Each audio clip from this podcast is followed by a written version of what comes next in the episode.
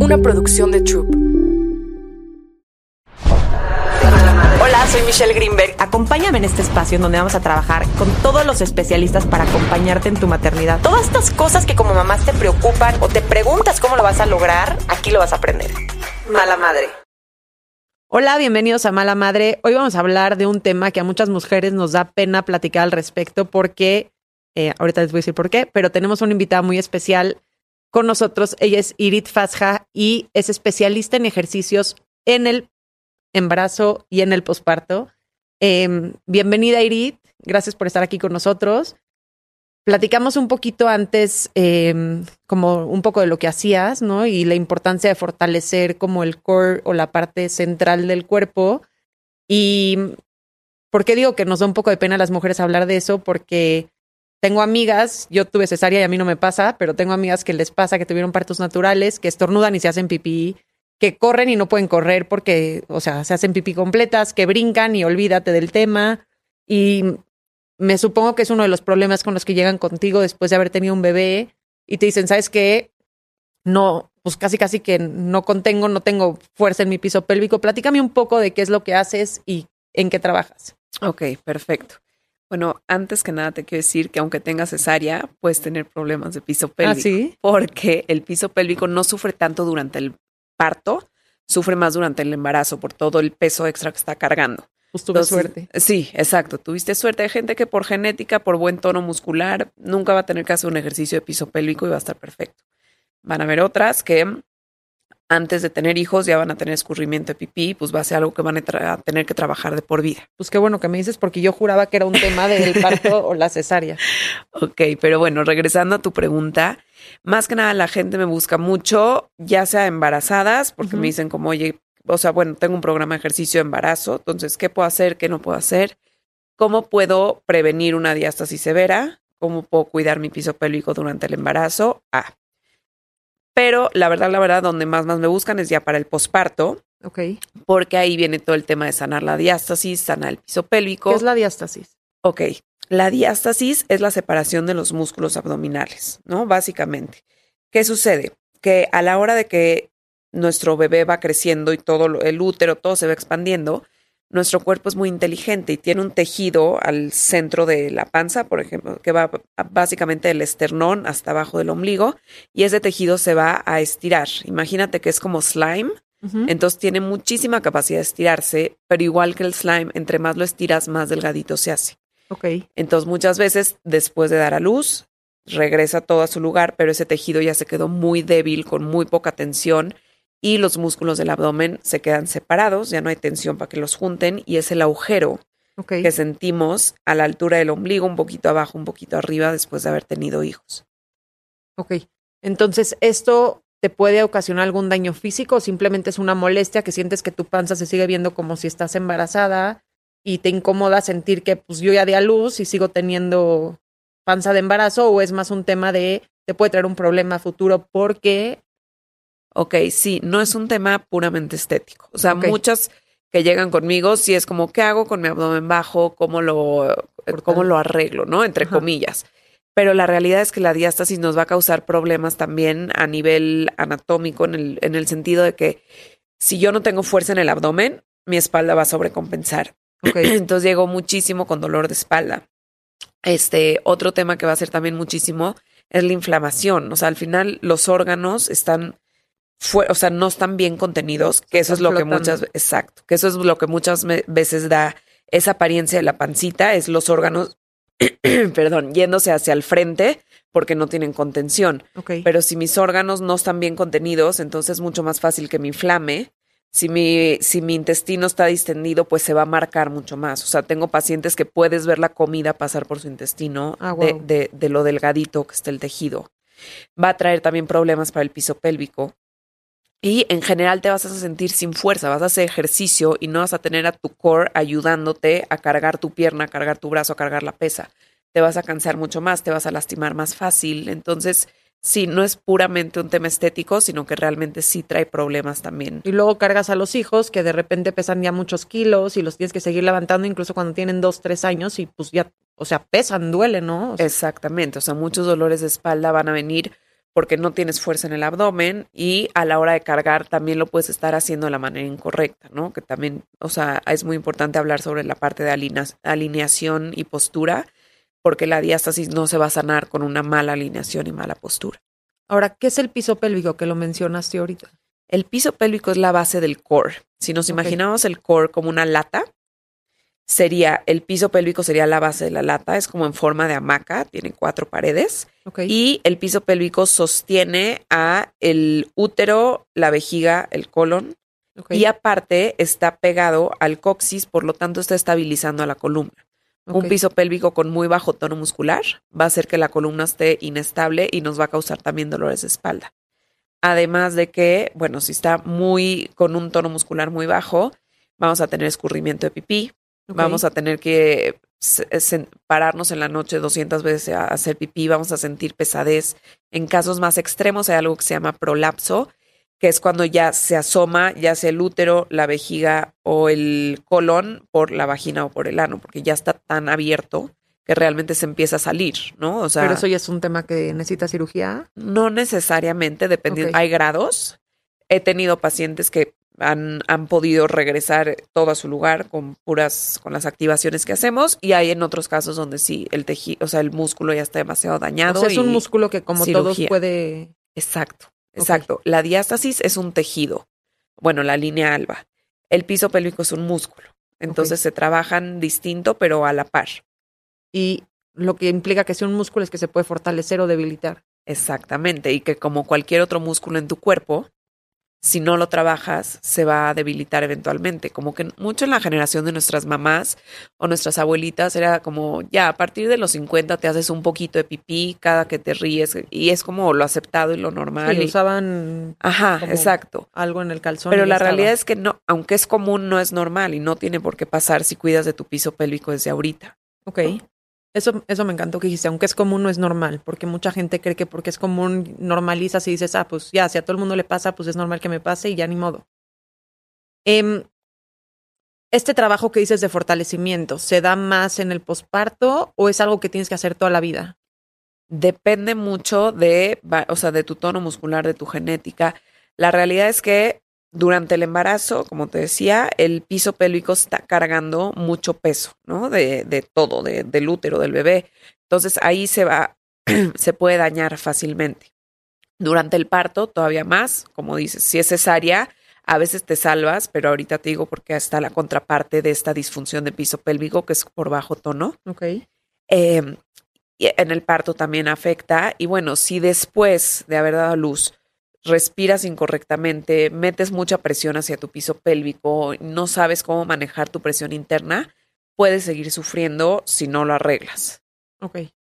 Entonces, lo ideal dirías que, que, que desde que estás embarazada lo trabajes o una vez que nace el bebé. Totalmente. Durante todo el embarazo hay que estar al pendiente del piso pélvico. Ok.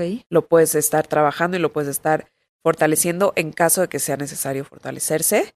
Y hay personas que ya de por vida van a tener que hacer activaciones de piso pélvico para cuidar, porque muchas, por ejemplo, en la temporada de COVID, me decían, hice tu curso hace un año, no tenía un solo escurrimiento de pipí. Me dio COVID y me le he pasado tosiendo una semana y otra vez tengo escurrimiento. ¿Qué quiere decir? La tos mete muchísima presión al piso pélvico y entonces, como no lo siguieron fortaleciendo y tienen un piso pélvico con bajo tono, entonces se volvió a aflojar con la tos y otra vez tienen escurrimiento. Y necesitan volver a hacer. Exacto. Ok. Em, yo cuando, no, creo que no fue cuando di a luz, pero unos años después empecé a oír mucho que habían estos ejercicios de respiraciones, que eran como los hipopresivos se llaman, que te decían, yo iba a hacer ejercicio, no me acuerdo a dónde iba, pero creo, no sé, pero todas las abdominales eran para arriba, ya sabes, ¿no? Que las que te sientas, los crunches y que no sé qué, y de repente voy a esta clase y me dicen, no, a ver, todo es para adentro, ya no puedes hacer las abdominales para afuera porque sacas más en lugar de meter y yo así, chin, ¿qué hago? Entonces ya no hago, entonces sí hago, entonces respiro, ya sabes, y yo soy intensa, me gusta el cardio más que nada, más que la fuerza que ya sé que tengo que hacer, pero a mí me gusta como sentir ese after del ejercicio que sientes rico, ya sabes. Entonces, claro que después de hacer tres semanas o dos semanas estas respiraciones, dije, bueno, estuvo muy padre, qué buena onda, gracias. Y mm, me costó trabajo seguir con este tipo de cosas lo que tú haces para fortalecer es algo similar o es algo diferente o de qué trata toda esta parte de hacer un ejercicio de fortalecimiento del piso pélvico y del core? Ok, ahí les va. Hay mucha confusión. Lo que yo hago no son hipopresivos y eventualmente sí vas a poder hacer abdominales porque lo que hacemos, bueno, lo que hago yo se llaman core compressions y lo que vas a hacer es mediante la respiración expander todo el core a la hora de inhalar. Vas a relajar tu piso pélvico, expander costillas y abdomen desde el diafragma y en la exhalación vas a activar tu piso pélvico y envolver todo tu transverso como si fuera un corset, haz de cuenta, todo, todo, todo, todo, una super compresión. Esto lo que va a hacer es que va a estimular la producción de colágeno en la línea alba. Y por lo tanto se va a empezar a tensar y va a ir disminuyendo la profundidad de, de tu diástasis. No necesariamente la separación. Ahí hay otro, Ahí hay otro mito de que los doctores dicen como no, tienes tres dedos de separación, aquí está el teléfono del cirujano, por favor haz una cita para una abdominoplastía. La realidad es que la, la, separación de los músculos, o sea, del tejido, no es tan importante como qué tan profundo se hunden tus dedos. Ok. Porque eso te habla de la calidad del tejido. O sea, si se hunde mucho, quiere decir que tu tejido está como el slime que dijiste, extra delgado. Tiene muy poquita densidad, entonces no, no, no genera la suficiente tensión. Hay tejidos que pueden generar muy buena tensión, pero estar muy estirados, pero estar muy rígidos. Entonces ahí no te va a causar tantos problemas como un tejido que realmente está súper debilitado, súper estirado. O sea, si te lo quieres medir tú a ti misma, ¿qué tienes que hacer? Ok, te tienes que poner boca arriba, con piernas flexionadas y una mano atrás de tu cabeza. Ok. Con la mano que tienes libre, vas a meter tres dedos con la yema de los dedos viendo hacia tu cabeza, desde abajo del esternón y los vas a ir caminando hasta abajo del ombligo. Te, tienes que fijar cuál es la parte que tienes más profunda o sea, puedes ver cuántos dedos te entran de, de ancho, pero donde más quiero que te centres es qué tan profundo entra en esa parte. Y luego vas a subir tu cabeza al piso un centímetro, no, no como un abdominal. Si haces un abdominal, automático se cierran las paredes del recto y no vas a poder tener una medición muy exacta. Si subes la cabeza un centímetro, puedes ver si ese tejido se tensa o si no. O si se queda igualito. Si genera tensión, es súper buena noticia porque quiere decir que ahí está bastante más vivo.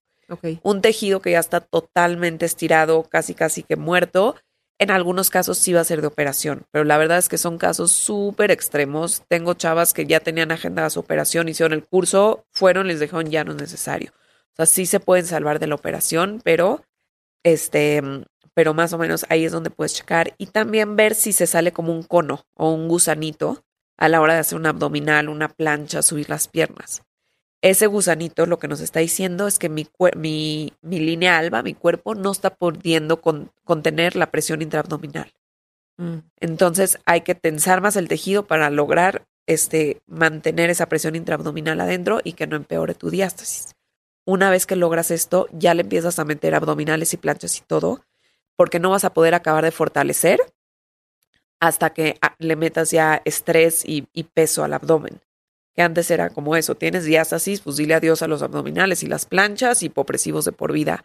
Y hoy, se, hoy en día se sabe que no, que una vez que generes la suficiente tensión, le tienes que empezar a meter abdominales, planchas y cosas más de fuerzas al core para seguir mejorando y fortaleciendo. Y, por ejemplo, hay gente que necesita tal vez tres meses para empezar a hacer abdominales y gente que tal vez dos semanas, o normalmente es un tiempo similar para todos. No, o sea, cada cuerpo va a avanzar distinto. Un buen promedio serían seis semanas de, respiraciones si eres muy constante, porque obvio pues eso afecta. Perdón. Este, sí, seis semanas sería más o menos un promedio, pero hay algunas que les va a costar seis meses, ¿no? Y a lo mejor otras que tuvieron una diástasis muy leve, que su tejido reaccionó súper rápido y a las cuatro semanas ya salieron y ya pueden ponerse a hacer abdominales. Ok. Y entonces dices que poquitos terminan siendo los casos que realmente necesitan una cirugía. Cirugía. Sí he visto algunos de cirugía. Te digo, estos donde se puede ver el intestino y, se ve la comida pasar por ahí.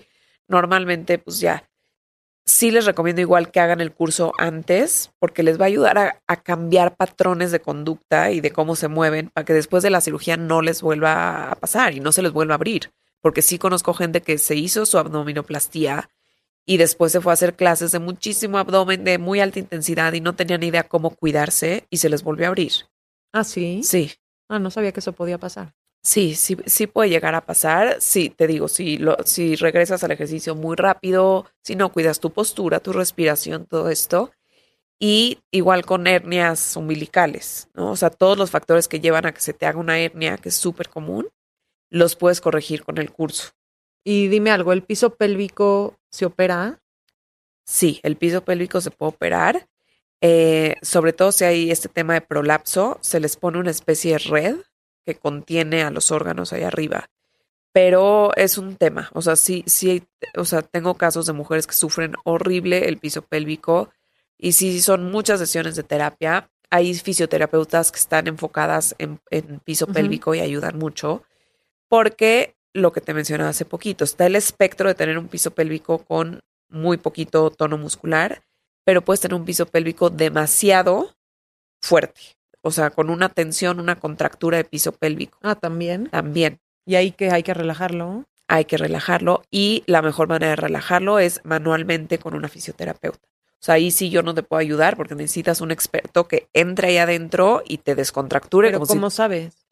Ok, ahí les van los, las señales de que puedan tener una contractura de piso pélvico. Tomen nota porque muchísimas mujeres lo tienen y no tienen una idea porque no hay muy no hay mucha información al respecto. Ni te imaginas que puede suceder. Exacto, aparte. como que normalmente piensas y dices, bueno, ya, ya valió porque está muy débil, muy, no sé, y nunca te imaginas que existe la posibilidad de que al contrario. Exacto, exactamente. Ahí les van los síntomas. Dificultad para relajar. Si yo cuando te digo relaja el piso pélvico sientes que tienes que pujar, es un síntoma. Dolor durante las relaciones sexuales. Ojo, obviamente en los primeros meses después de haber dado a luz es súper normal, ¿no? Está todo irritado, está todo este, muy incómodo, pero si ya pasaron muchos meses y tú sigues teniendo ese dolor en las relaciones sexuales, puede ser un piso pélvico muy apretado. Ok. Esa es otra. Otra es infecciones de orina muy recurrentes. Está tan apretado el piso pélvico que la pipí no termina de salir, se queda ahí atorada y genera muchas bacterias, infecciones de orina muy recurrentes. Puedes tener un dolorcito como a la altura de, de las ingles, un poquito más abajo. Un dolorcito que te está presionando. Si te pones de lado y tratas de subir una pierna, por ejemplo, tu pierna sube a 45 grados y no a 90 porque está pensando, exacto, está apretado. Eh, ¿Qué otra cosa? Creo que esos serían los síntomas principales de una contractura de piso pélvico. Oye, ¿qué pasa con la ciática, por ejemplo? Que muchas mujeres que están embarazadas a punto de dar a luz, que a muchas se le corrige una vez que sale el bebé, pero ¿qué pasa? ¿Se puede prevenir esto con algunos ejercicios de fuerza o si ya te está presionando ahí y ya te está molestando, ya ni modo? Sí, el nervio ciático es muy, es muy común que en el embarazo duela. Es mucho también por la carga de peso.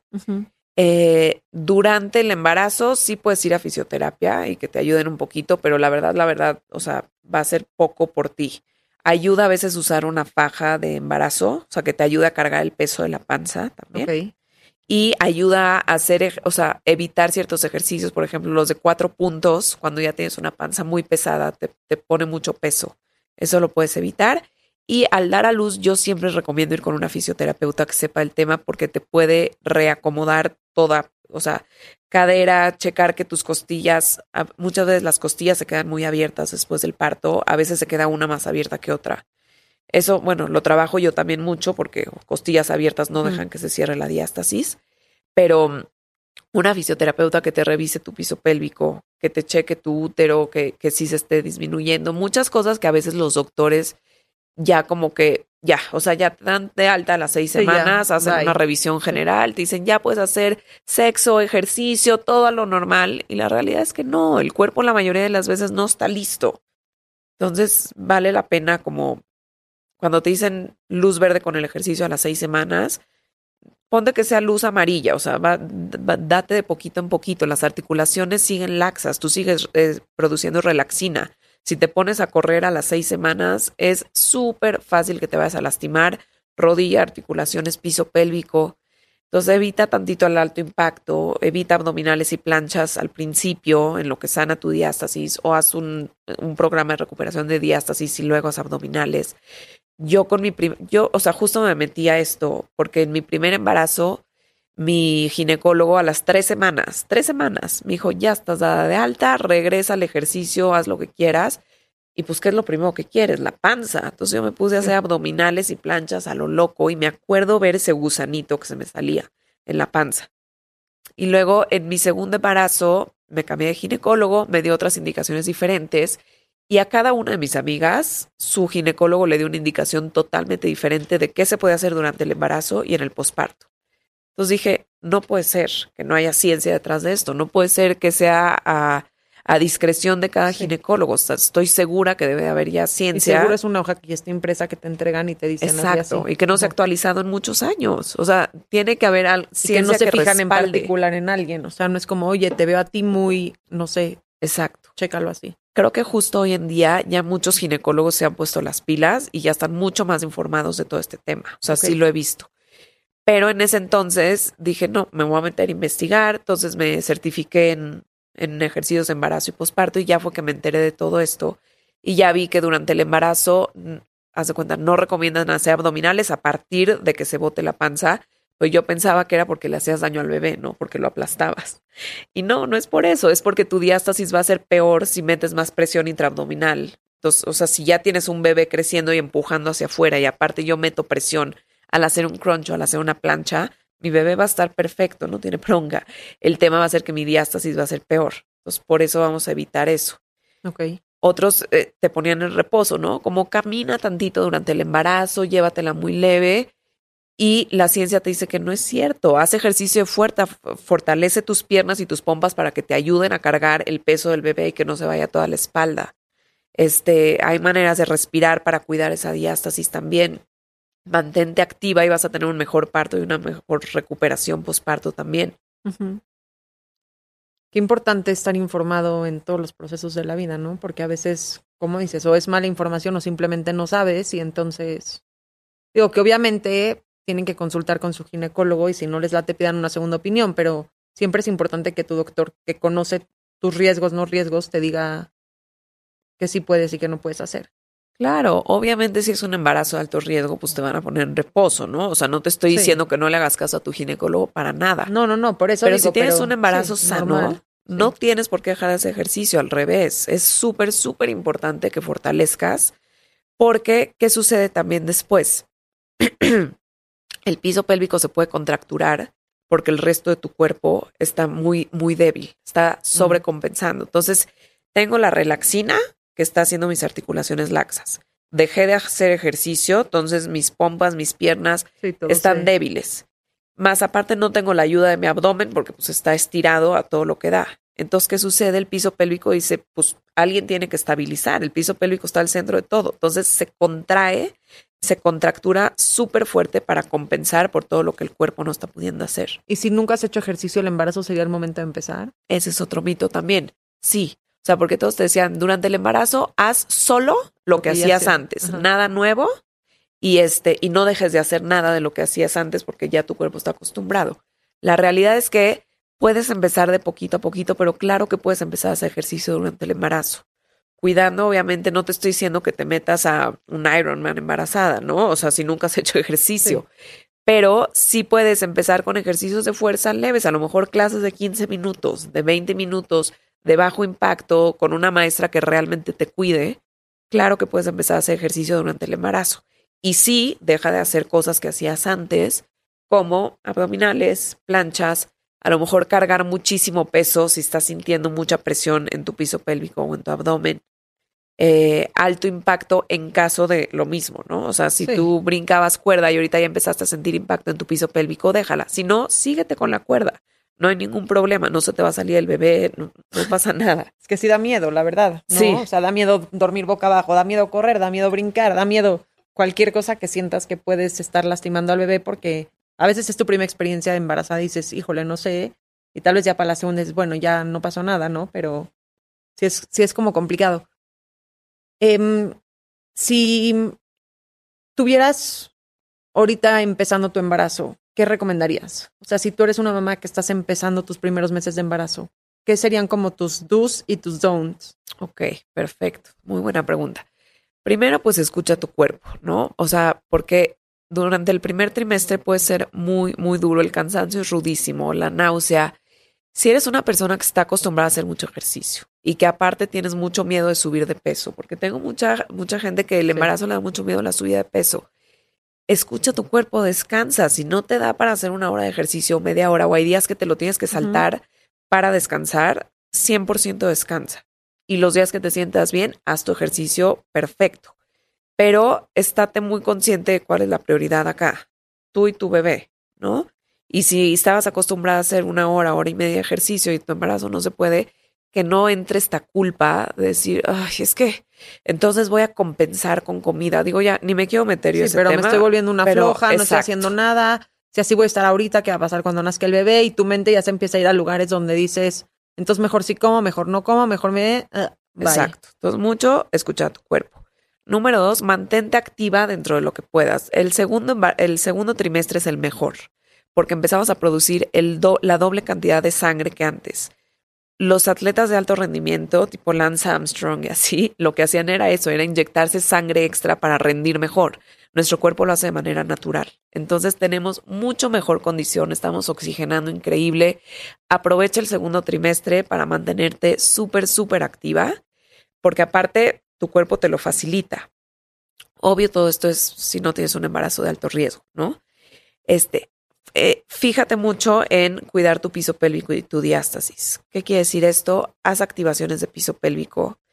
Cuida mucho tu postura y a la hora que estás cargando, si ya tienes más hijos, este, pues a la hora de que cargues a tus hijos, si estás cargando cosas pesadas, claro que puedes cargarlas, pero actívate, exhala siempre en el esfuerzo. O sea, es como lo más básico que te puedo decir. O sea, si vas a cargar algo, exhala a la hora de cargar.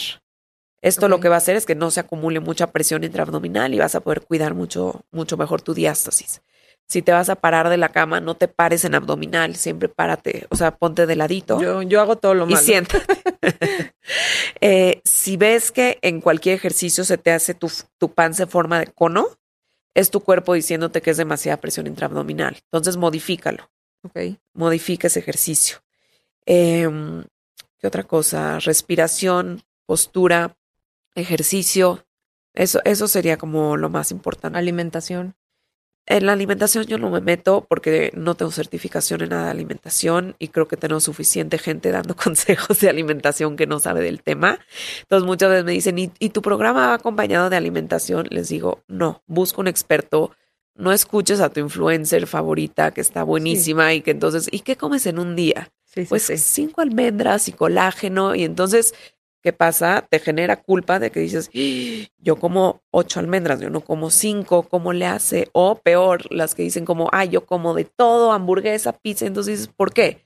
¿Por qué si yo me cuido, eh, no me veo como ella? Entonces, nada bueno puede salir. y luego sabes que también empiezas tal vez a sentirte mal, baja energía, te afecta la lactancia, o sea, hay mil temas importantísimos de la alimentación. Exacto. definitivamente creo que es un tema que tienes que ver uno a uno con alguien que te guíe con en un especialista de alimentación en embarazo y en, lactancia, porque también los que no saben de lactancia te pueden recomendar una dieta demasiado baja en calorías y como a ti te urge regresar, puedes afectar a tu lactancia, estar, exacto, estar baja de energía, estar de mal humor con tus hijos. Entonces, siempre prioridades.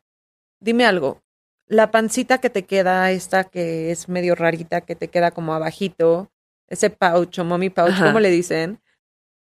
¿Se puede ir o llegó para quedarse? Sí se puede ir. O sea, creo que al final sí vamos a estar un poquito más sueltas la mayoría, no todas, pero después de, sobre todo, a lo mejor no en el primer hijo, pero a lo mejor en el número tres, ya no está todo exactamente como se veía antes. ¿Pero es un tema elástico de la piel o es un tema de los músculos? Las dos, los dos. Las dos cosas. O sea, es, es todo. Es tensión muscular, tensión de la piel, colágeno, también es la edad. O sea, no te vas a ver igual si tu tercer hijo fue a los 35 que si fue a los 25, ¿no? O sea, al final, pues ahí está la, la juventud, la elasticidad de la piel. Ahora, hay que checar si tuviste cesárea, si se te está partiendo en dos, como esta pancita, porque puede haber una adhesión de la cicatriz. Okay. Entonces, muchas veces esa adhesión lo que puede hacer es que se vea como partida en dos su panza, uno. Dos, te puede estar causando problemas de piso pélvico porque está jalando la pared delantera del piso pélvico, mm. ese tejido. Una vez más, hay fisioterapeutas que te pueden despegar esa cicatriz igual, mucho tiempo después de haber dado a luz. Eso es lo padre de, de esto que trabajo, porque muchas me dicen, es que mi hija ya tiene 15 años, ¿cómo voy a sanar ahorita? no importa, es tejido vivo, es como si te pones a, a, correr a los 45 o a hacer pesas, claro que vas a ver diferencia. Entonces no importa tu edad, tengo mamás que toman el curso con sus hijas porque las dos se pueden beneficiar. Entonces nunca es demasiado tarde, eso también es, creo que es este muy importante saber. Sí, como dijiste al principio, no porque sea común es normal. Exacto. Entonces dejar de normalizar cosas que te hacen estar incómodo, o sea, no es normal brincar y hacerte pipí, entonces pues y la verdad es que, o sea, un cuerpo posparto es de por vida. O sea, ya tuviste hijos, entonces tu cuerpo posparto va a ser de por vida. No son, no es el primer mes, no son los primeros tres, no es la cuarentena. Que también es un proceso natural, ¿no? Porque muchas, como dices, ven al influencer favorita o a la supermodelo, que lo platicamos antes de sentarnos a grabar, que de repente la supermodelo da luz y al mes ya está en la pasarela y dices, ¿cómo le hace esta si tiene un bebé? Yo también tengo un bebé, yo tengo la pierna de ese tamaño, la panza de ese tamaño, ¿no? Y entonces esta comparación en redes sociales es durísima, pero por otro lado, tú, ¿qué dirías que es un proceso normal? O sea, hay como un tiempo en el que, o sea, como te tardas nueve meses en dar a luz, te tardas nueve meses en regresar, o sea, ¿qué dirías que es un proceso como estándar normalizado? No existe. No existe. Y también, o sea, creo que el término de regresar es como, o sea, tu cuerpo no se fue, no tiene que regresar. Tu cuerpo hizo cosas muy espectaculares por ti, te dio hijos y como que no perder de vista. Ojo, no te estoy diciendo que no sanes tu cuerpo. Tal vez digo regresar la sensación de comodidad. De, sí. O sea, creo que es más eso, porque tal vez entiendes que... Pero es que creo que es un parámetro que cada quien tiene en su cabeza, ¿no? Entonces es muy difícil decirte hay un tiempo estándar, porque entonces a lo mejor una lo que quiere es regresar a como se veía precasarse otra te va a decir, con que me suban mis jeans estoy bien. Y, pero, y, y más como la parte de desinflamación interna, esa parte, ah. hay un tiempo estandarizado, o sea, un proceso normal. Pues el útero, o sea, todo lo que son los entuertos es el útero que se está contrayendo. Y sí puede tardar un par de meses en que por lo menos internamente te desinflames. Ahora, lo que te decía, si tu diástasis se quedó abierta, pues el intestino también va, o sea, durante los primeros cuatro o cinco meses posparto, el intestino también es normal que esté más inflamado. Ok. Y este, y que se vea más porque no tenemos esa contención de la pared abdominal. Y como dices, vemos a las supermodelos, vemos así, pero no sabemos qué es lo que, qué es lo que sacrificaron por estar ahí. O sea, vi el documental de Beyoncé de cómo se preparó para Coachella decía, tuvo gemelos y se puso de propósito que le quede el vestuario tres meses después y entonces se la pasaba y todos le aplaudieron porque es una chingona. Sí, sí, es una chingona. Pero lo que no estás viendo es que dejó de pasar tiempo con sus hijos y que en su cabeza estaba la preocupación de cómo se iba a ver ante 80 mil personas, de que cupieran el vestido, de, de, hacer muchísimo ejercicio cuando a lo mejor no estaba durmiendo, no tenía la energía. Entonces, ¿qué, qué están sacrificando también por la parte física o la parte visual. y si es el momento ideal de hacerlo también. Exacto. O sea, estás, no duermes, atendiendo bebés en la noche, cansada, con poca energía, un, o sea, un cambio radical de vida donde tenías tiempo para ti, tal vez ya no tienes. Y entonces si te enfocas todo el tiempo en lo que no está pasando o en lo que quieres lograr, se te olvida disfrutar un poco el momento y decir, a ver, estoy en calma, estoy en paz, tengo un bebé, ya va a llegar el momento en el que pueda Exacto, o sea, tu bebé va a ser bebé muy poquito tiempo y vas a tener todo el tiempo del mundo para dedicarte a ti. Ahora, creo que es súper importante en el otro espectro no volcarte al 100% hacia tus hijos y no dejar de ser tú. No, total. Y, y, yo siento y lo veo todos los días con las mamás después de unos meses que de repente abren los ojos y dicen, ay, güey, o sea, se me fueron cinco o seis meses y no me di ni cuenta en qué momento pasaron, ¿no? Y definitivamente creo que 20, 30. O sea, por ejemplo, hoy yo me paré y aunque ya no me estaba dando mucho tiempo, dije igual hago 20 minutos, aunque sea tantito ejercicio, para sentirme rico. O sea, sudé tantito y ya me sentí rico, que normalmente hubiera hecho tal vez una hora o diferente, pero ahorita hice 20 y ya con eso fue lo que me dio tiempo, pero me dio tranquilidad. Entonces, a veces, si tienes la expectativa tal vez de la hora completa, que no te va a dar tiempo porque estás con el bebé, o tienes la expectativa de que siempre haces ejercicio a las 7 de la mañana, pero con el bebé nunca sabes a qué hora va a despertar, y puedes empezar a ser un poco más flexible adaptándote al, a la circunstancia de vida nueva, pues, sacar lo mejor que puedas y tener esos ratitos para ti que te ayudan a sentirte mejor. Totalmente. O sea, creo que es muy fácil olvidarte de ti, eh, sobre todo durante esos primeros meses posparto, donde no hay diferencia entre noche y día Y, se te Y si no te das un respiro y pides ayuda y a quien sea, o sea, puede ser a tu mamá, suegra, hermana, quien sea, para que por lo menos media hora al día, no digo más, pero que media hora al día puedas o hacer ejercicio o si o salirte a caminar o escuchar un pod, lo que tú quieras, donde no seas mamá. Sí. Sí, donde seas tú un ratito. Exacto. Creo que es súper importante. Irit, ¿dónde te encuentran? Y cuéntanos un poquito de tu trabajo. Ok, este, bueno, mi cuenta es hardcore guion bajo by Irit Fasja. Ok. Y eh, yo a lo que me dedico más que nada es hacer programas para embarazo y posparto. Entonces tengo una plataforma con un programa para todo el embarazo donde hay eh, workouts específicos por trimestre. Okay. Y donde les explico toda esta parte de la respiración para cuidar tu piso pélvico y tu diástasis durante el embarazo.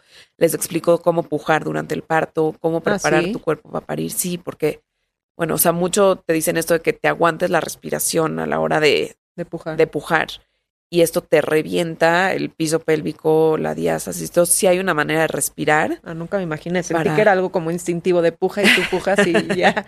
sí, sí, te digo, toda esta es información muy nueva, pero que, uff, la diferencia que ha hecho. O sea, muchísima gente que ha tenido hijos pre el programa, post el programa, que te dices que la diferencia es brutal, no me desgarré, mi diástasis no fue igual, pero bueno, tengo esa plataforma y tengo eh, el programa de recuperación postparto que se llama Co Recovery.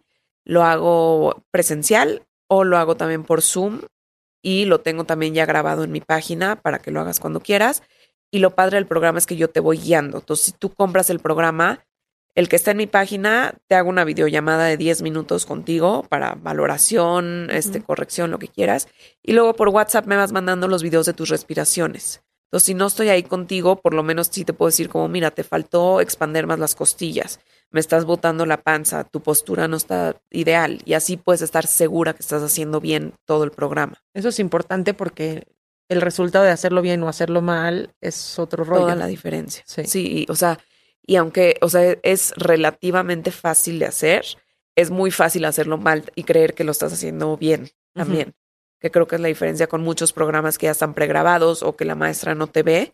Aquí a lo mejor no te veo en vivo, pero sí estoy al pendiente de que me mandes videos hasta que vea que lo estás haciendo perfecto y entonces te sirva el curso. Sí, para que veas resultados reales y no sientas Exacto. que... Qué padre. Pues qué interesante y qué importante. Justo siento que un poco lo mío también con el sueño, que la gente dice, es que antes no se hacía nada, ¿para qué lo ah. necesitas? Un poco lo tuyo, ¿no? Es que el piso pélvico, pues que así era y como dices, normalizar creo que está importante informar a la gente de cosas que, por ejemplo, la respiración para dar a luz. No tenía yo idea. O lo que te dije al principio, que yo pensé que por la cesárea a mí no me había pasado. Nunca pensé que fue un tema de suerte o de, no sé, o de ejercicio. No sé, no tengo idea la razón, pero eh, qué importante Claro, hay saber que, la información. Hay, que aprovecharnos de la ciencia y de que avanza. Yo también he escuchado eso de ahora hay coach para la comida y ahora hay coach para el sueño. Y nosotros no teníamos nada de eso. Pues no, pero qué padre que ya hay. Vamos a aprovechar que hay nueva información y que, o sea, la ciencia va avanzando y te puedes beneficiar de eso. No hay necesidad de quedarte con lo que se hacía antes solo porque era lo que se hacía antes. No, estoy completamente de acuerdo.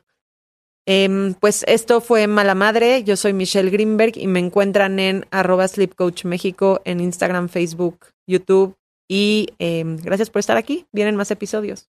A pesar de todos los cambios que estás teniendo en tu cuerpo y en el embarazo, recuerda que cuidar de ti también es cuidar de tu bebé y que es súper importante que estés pendiente de ti, de tus necesidades y nutrirte, nutrirte como solo tú sabes. Sé que muchas veces no hay tiempo para ir al súper, para comprar todo lo que necesitas para cuidarte, pero existen aplicaciones que es muy fácil meterte como en Rappi, que pides fácilmente a tu casa que te llegue lo que necesitas para hacer de comer, para estar tranquila, para consentirte, para cuidar de ti, para cuidar de, pues sí, de tu salud, de tu alimentación y poco a poco sentir que regresas a ti, porque hay momentos en la vida donde es súper importante consentirnos y sentirnos bien, pensar en nosotras.